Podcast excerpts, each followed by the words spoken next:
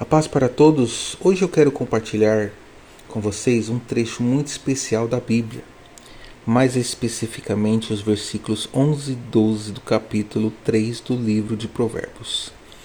Sabe, quando somos corrigidos por Deus, muitas vezes podemos nos sentir desanimados, não é mesmo?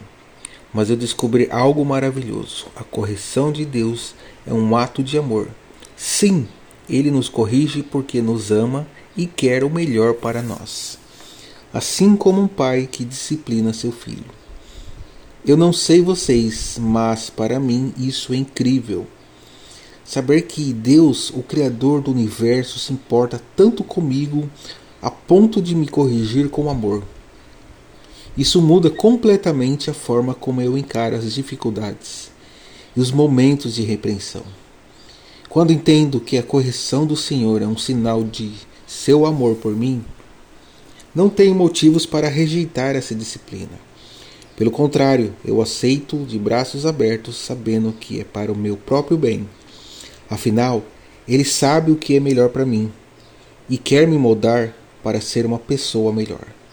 Então, se você está passando por um momento de correção ou disciplina na sua vida, não desanime Lembre-se de que Deus te ama e está cuidando de você. Ele está te moldando e te transformando em alguém mais parecido com Ele. E não se esqueça: assim como um pai disciplina seu filho porque o ama, Deus também nos corrige porque nos ama. Então, confie nesse amor e aceite a correção do Senhor do coração aberto. Eu espero que essas palavras tenham tocado seu coração assim como tocar o meu. Lembre-se sempre de que Deus te ama incondicionalmente e está trabalhando em você para o seu próprio bem. É isso, pessoal. Espero que tenham gostado desse trecho da Bíblia e que tenham sido encorajados a aceitar a correção do Senhor com amor. Se você gostou desse podcast, curte, começa a nos seguir Mande aí para uma pessoa que você precisa, que precisa ouvir essa palavra.